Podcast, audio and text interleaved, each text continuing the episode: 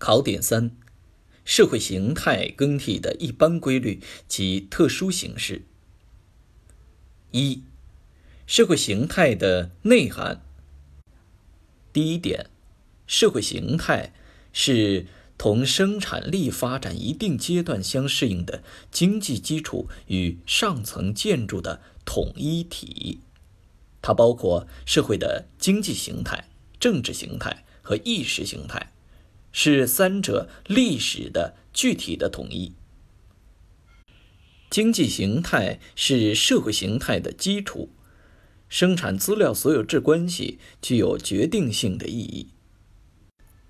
第二点，经济基础是社会的骨骼系统，上层建筑是社会的血肉系统。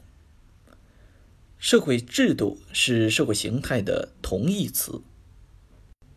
二、社会形态更替的统一性和多样性。第一点，五种社会形态即原始社会、奴隶社会、封建社会、资本主义社会和共产主义社会的依次更替，是社会历史运动的一般过程和一般规律，表现了社会形态更替的统一性。第二点，多样性。是指不同的民族可以超越一种或几种形态而跳跃式的向前发展。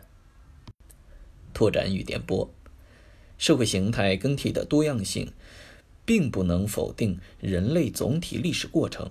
某些民族可以实现跨越，但其跨越的方向、跨越的限度是受总体历史进程制约的。三。社会形态更替的必然性与人们的历史选择性。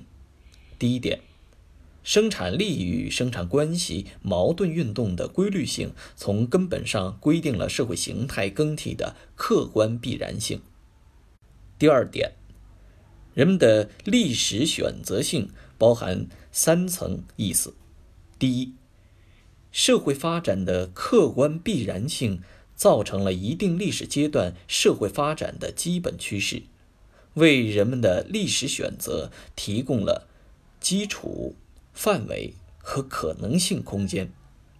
第二，社会形态更替的过程也是一个主观能动性与客观规律性相统一的过程。